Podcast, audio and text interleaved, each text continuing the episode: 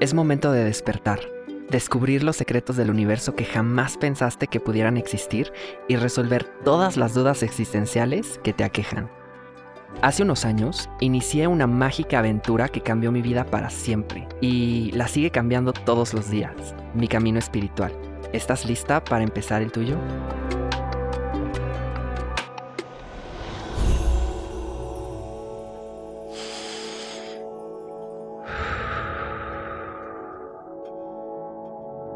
Siempre me gustó imaginar que los seres humanos tenemos una serie de botones que nos permiten hacer o sentir cosas que no entran en la normalidad del ser y que nos traen sensaciones extrañas que, cuando no entendemos bien por qué están, podemos pensar que estamos enfermas o defectuosas o que somos raras.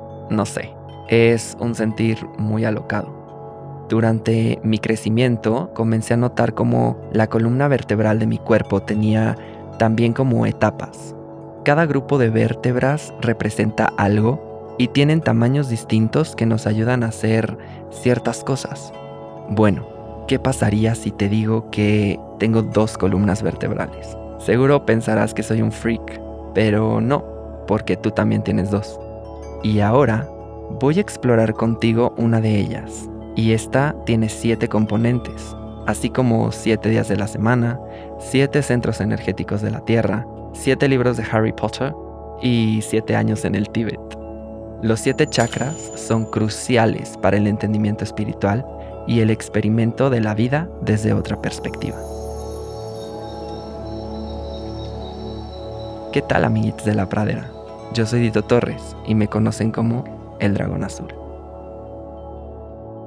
Este podcast contiene información sensible y podría contener lenguaje explícito. Se recomienda discreción.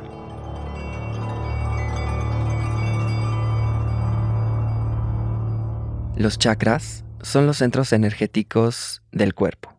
Están ubicados en el cuerpo astral a lo largo de la columna vertebral, comenzando en la base y subiendo hasta la coronilla. Cada chakra coincide con una glándula ubicada en nuestro cuerpo físico, y cada uno irradia un color y energía específicos. Cada chakra se relaciona directamente con aspectos espirituales, emocionales, psicológicos y físicos que son específicos de nuestro ser. Hasta se dice que el bloqueo o mal funcionamiento de los centros energéticos puede conducir a deficiencias o trastornos físicos, psicológicos y emocionales.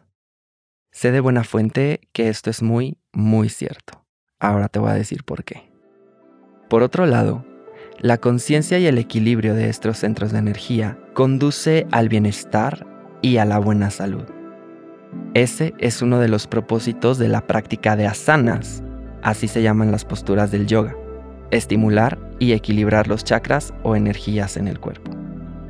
La palabra chakra viene del sánscrito chakram, que significa círculo o disco, y es así como los visualizamos y los representamos, aunque cada persona puede hacerlo como más le guste o le acomode. En pocas palabras, podemos acordar que los chakras son como los puntos energéticos que se encargan de establecer el equilibrio de nuestro cuerpo, mente y espíritu, creando una conexión entre todas nuestras partes. El sistema de chakras tiene origen en los Vedas, entre el año 1500 y 500 a.C. De acuerdo con el libro The Wheels of Life de Anodea Judith, una erudita del tema espiritual, la sabiduría del sistema de chakras y su funcionamiento fue pasando de generación a generación de forma oral por los residentes de la India antigua, así como la meditación, ¿te acuerdas? Y realmente fue hasta hace poco que las nuevas corrientes de pensamientos provenientes de la cultura del Este llegaron a nosotras a través de autores como Anodea y otros varios. El entendimiento de los chakras, su función en conjunto e individual, son un punto clave para la vida espiritual de las personas y el bienestar general de nuestra alma, nuestra psique y nuestro cuerpo físico. Lo más interesante es que va mucho más allá de tecnicismos budistas, constantemente utilizados en las prácticas. Cuando conocemos nuestros chakras, su ubicación, su energía, etc., podemos dar pasos que tal vez nos daba miedo dar o tal vez podemos ser más cautelosos, pero lo más importante es que nos enseñan cosas de nosotras mismas que no sabíamos. Y por supuesto, nos sirve para conocernos más y entender por qué a veces nos bloqueamos y cómo influyen nuestras creencias limitantes o no limitantes. ¿Cómo puedo ver y conocer mis chakras? Fácil, meditando, siendo totalmente consciente de cada punto energético, sintiendo durante la práctica cómo se expresa, cómo se mueve y cómo se siente dentro de ti. Hacer yoga también es una gran práctica para ello, pero la atención es esencial. Empecemos a conocer nuestros chakras. ¿Jalas? Te invito a que en este momento lleves tu atención a la base de tu columna vertebral, entre tus genitales y tu ano. Ahí, justo ahí, está el primero, Muladra Chakra o chakra raíz. Es el primero porque iremos de abajo hacia arriba. Este chakra irradia el color rojo.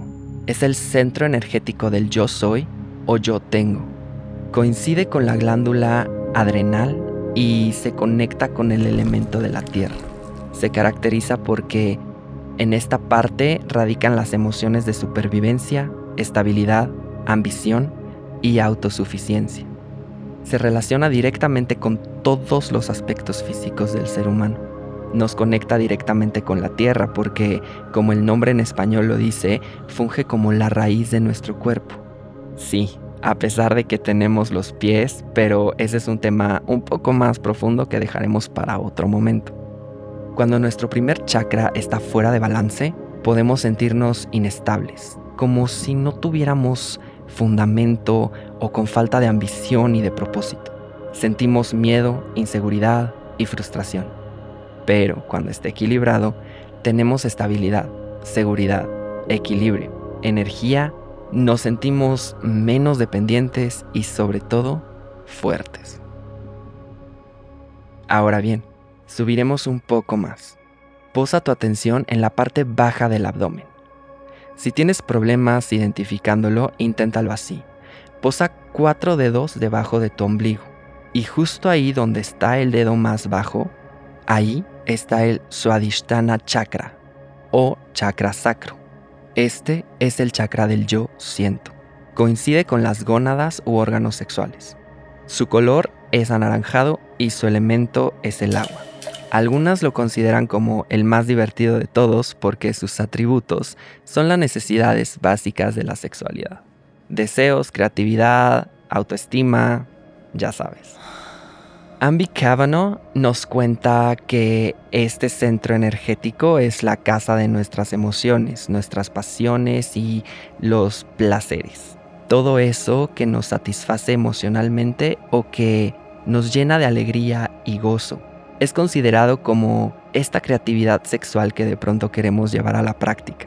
Cuando está desequilibrado nos sentimos explosivas, emocionalmente irritables, volátiles o como si nos hubieran drenado la energía. Es más, como si un dementor nos atacara. También puede orillarnos a una obsesión con los pensamientos sexuales y podemos comportarnos manipuladoras a ratos. Pero, cuando está equilibrado y sano, irradiamos positivismo, alegría, vitalidad, satisfacción, nos volvemos mucho más intuitivas y es más fácil ejercer la compasión. Subamos un poquito más, entre el ombligo y la punta del esternón. Ahí vive tu Manipura Chakra, o chakra del plexo solar. Este me encanta porque es el centro energético del yo hago. Su color es amarillo y su elemento es el fuego. Te cuento algo, el fuego es mi elemento. Pero bueno, volvamos al tema. Este chakra coincide con el páncreas y se caracteriza por el chi, o energía vital. Y rige a las emociones como el egocentrismo, la ira, la agresión, pero también es el que nos lleva a la acción. Seguro, más de una vez, cuando te sientes impulsivo por hacer algo que te mueve, sientes como esta sensación de hormigueo o mariposas en la panza, y se comillas en el aire. Es curioso, ¿no? No, realmente no.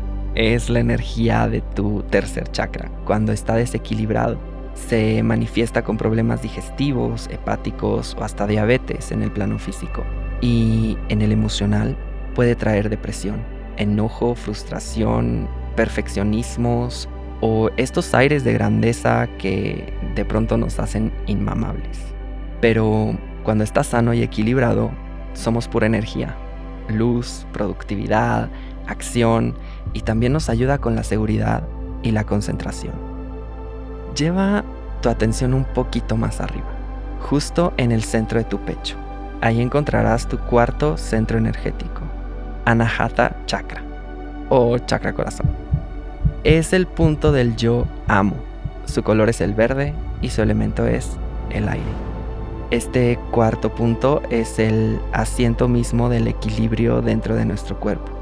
Se caracteriza por sostener emociones y sentimientos como el amor, el apego, la confianza, la pasión y dos que no son precisamente emociones, la compasión y la salud, porque coincide con el timo, una glándula del sistema inmunológico. Cuando sientes el corazón roto por algún duelo, por ejemplo, ¿No sientes esa opresión en el pecho que no te deja respirar? Es tu cuarto chakra actuando. Cuando está en desequilibrio experimentamos miedo, celos, ansiedad, desconfianza, ira, mal humor en general, tristeza y también infla un poco el egocentrismo de una forma muy muy intensa. Pero cuando estás sano y equilibrado somos más compasivas, optimistas, amigables, estamos más motivadas y abiertas a la comprensión y al afecto. Si me has seguido hasta aquí sin perderte, te habrás dado cuenta que varios chakras comparten varias emociones y elementos. El tema es cómo las sentimos, pero eso te lo contaré más adelante. Hazme un favor y posa tu atención en tu garganta. Si quieres puedes llevar tu mano al cuello Solo no te vayas a ahorcar, por favor. Te quiero mucho. Ahí encontrarás tu quinto punto energético, Vishuddha Chakra o Chakra Garganta. Este es el centro energético del yo digo o yo expreso. Su color es el azul, muy brillante, y su elemento es el espacio. Coincide justo con la glándula de la tiroides y honestamente es muy mágico. Si tienes problemas para decir lo que sientes, aquí está el problema. Y seguro te va a doler, porque este chakra representa la expresión, la comunicación, la capacidad de dialogar, la fe y la inspiración. Es el primero de los tres chakras espirituales.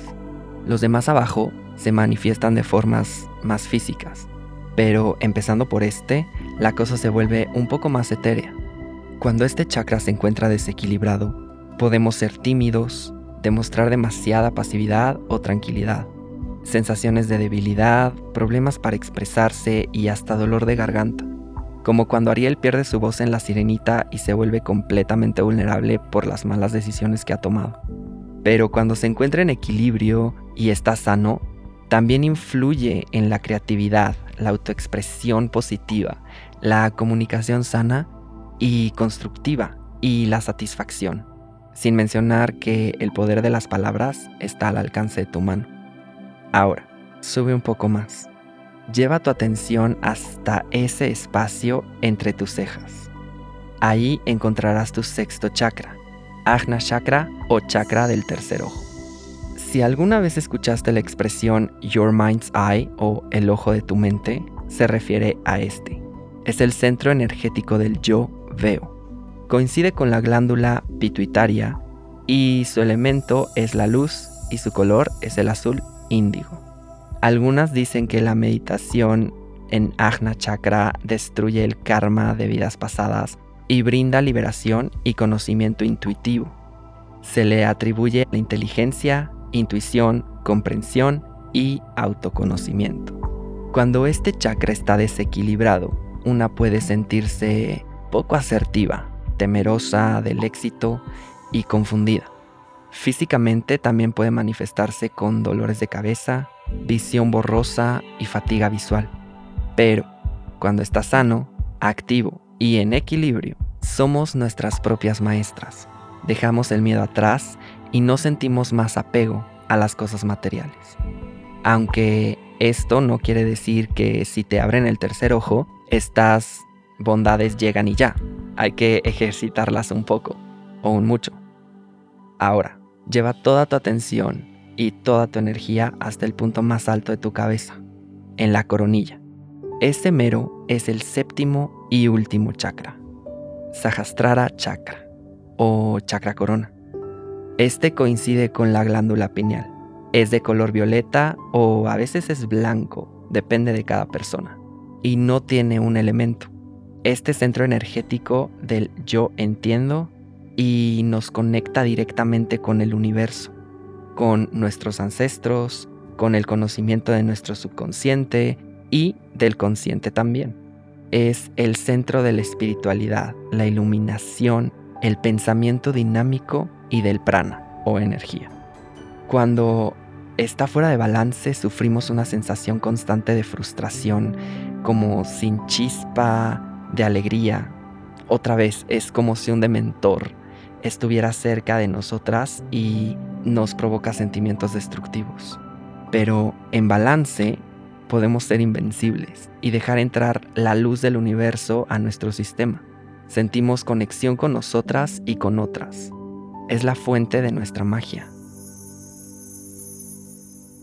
Cada centro energético de nuestro cuerpo tiene un propósito. Todos son mágicos y poderosos por separado. Nos muestran el camino y si están alineados, sanos y en equilibrio, podemos encontrarnos como seres sanos. Ahora, seguro te estarás preguntando, ¿cómo equilibro y sano mis chakras? Bien, hay varias prácticas que pueden ayudarte con esto. Desde buscar una meditación en YouTube hasta ir con un terapeuta holístico que ofrezca terapia de Reiki, haciendo yoga y un sinfín de soluciones a las que puedes recurrir. El beneficio de aprender sobre tu propio sistema de chakras es para que tú misma entiendas un todo, es decir, cuerpo, mente y espíritu convergiendo en armonía. Cuando cada uno de tus chakras se comunica con los demás y trabajan en alianza con los otros, tendrás pequeños o tal vez ningún desorden energético. Solo es cuestión de ejercitarlos, de conocerlos, como ya lo mencioné en varias ocasiones, no es de un día para otro. Este es una de las muchas ramas que tiene un camino espiritual, pero entenderlo te ayuda a conciliar, reconstruir y descubrir cada aspecto de tu vida. A veces necesitamos más energía en un chakra que en otro. Otras veces tendremos que equilibrar solo uno o dos. A veces todos. A veces solo vamos a querer ejercitar uno solo. Y otras vamos a querer desactivarlos todos porque, como en todo proceso, nos atoramos y el tema es siempre seguir intentando. ¿Recuerdas que mencioné que podemos aprender mucho de nosotras mismas al conocer y activar nuestros chakras? Esto es porque cada chakra tiene un arquetipo especial, modelos de autoconciencia y actitudes definidas que tomamos ante la vida representan cualidades disfuncionales o funcionales que hay dentro de nosotras, que se encarnan en personajes ficticios, mitos y el folclore, y reflejan aspectos de nuestro inconsciente o el inconsciente colectivo. Pero, como siempre, nada está escrito en piedra, pero seguro te puede resonar alguno de estos. Vamos chakra por chakra. El chakra raíz, su arquetipo es el de la madre, y cuando está bloqueado recurrimos a la victimización. Cuando está demasiado abierto, somos las victimarias. Chakra sacro, el emperador o emperatriz, que cuando está bloqueado se vuelve el mártir y cuando está demasiado abierto es lujurioso a más no poder. Chakra plexo solar, es el guerrero, poderoso y noble que bloqueado se vuelve esclavo y muy abierto puede ser el peor dictador de la historia te recuerda a alguien? Chakra corazón, el amante, bondadoso y gentil, que bloqueado finge y cuando está muy abierto se vuelve totalmente codependiente. Chakra garganta, el comunicador elocuente y veraz, pero bloqueado es un infante silencioso y sombrío. Muy abierto es mentiroso y arrogante. chakra del tercer ojo es el sabio, como el mago Merlín, que bloqueado suele ser ingenuo, pero muy abierto es sumamente intelectual, como Hermione Granger en los primeros libros de Harry Potter. El chakra corona es el gurú. Bloqueado puede ser egocentrista y muy abierto podría pasar como un loco sin conciencia y sin razón. Recientemente estaba en una sesión muy especial donde se tocó este tema y la guía preguntó al grupo que quién de todas nosotras tenía el chakra corazón y su arquetipo más marcado. En mi cabeza yo dije yo y dos segundos después todas las personas del círculo me señalaron a mí. Eso me invitó a reflexionar sobre mis virtudes y defectos. Y por supuesto que me pone en una posición infinita de aprendizaje. Necesito seguir equilibrando mis chakras cada día. Es como un sub y baja, y los estímulos externos afectan mucho. Ahí es donde reside el equilibrio y la conexión entre el universo y la Tierra. Si yo me conozco y me acepto, no tengo por qué utilizar máscaras. Puedo ser vulnerable y sentir paz. Si lo notas, cada chakra tiene sus pros y sus contras. Cada arquetipo desequilibrado tiene dos polos. Las personas estamos llenas de virtudes y defectos. Todas somos cuerpo, mente y alma. Eso es lo que nos hace perfectas dentro de la misma imperfección que nos empeñamos en destruir.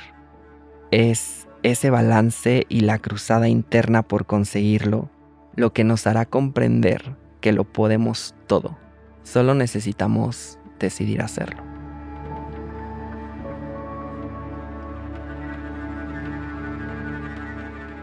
Te voy a dar un consejo. Si no te sientes lista, no actives tus chakras, sobre todo el sexto. Esa es una decisión personal. Es como lo dije en un principio de este camino, tu carta de Hogwarts. Así que te invito a que si te quedaste con dudas, necesitas acompañamiento o no sabes cómo comenzar o continuar, contáctame a través de las redes sociales de caldero.mx o a las mías personales que, como siempre, están en la descripción de este episodio. Comparte esta entrega a las personas que amas y a quienes creas que les puede ayudar. Nunca dudes de tus capacidades y siempre recuerda que tu enemiga más grande eres tú misma y nadie más. Te mando mucha luz y mucha fuerza. Hasta la próxima. Namaste.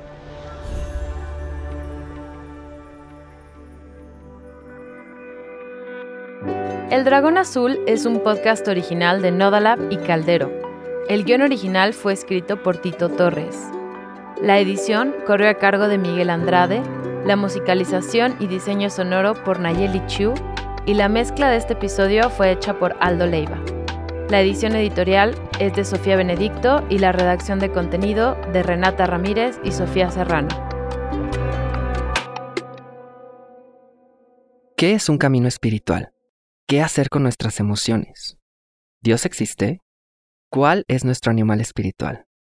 ¿Por qué no nos gusta ser vulnerables? ¿Cómo canalizamos nuestra energía? Soy Dito Torres, el dragón azul. Acompáñame en el siguiente episodio para conocer más sobre ti misma y todo lo que el universo te tiene preparado.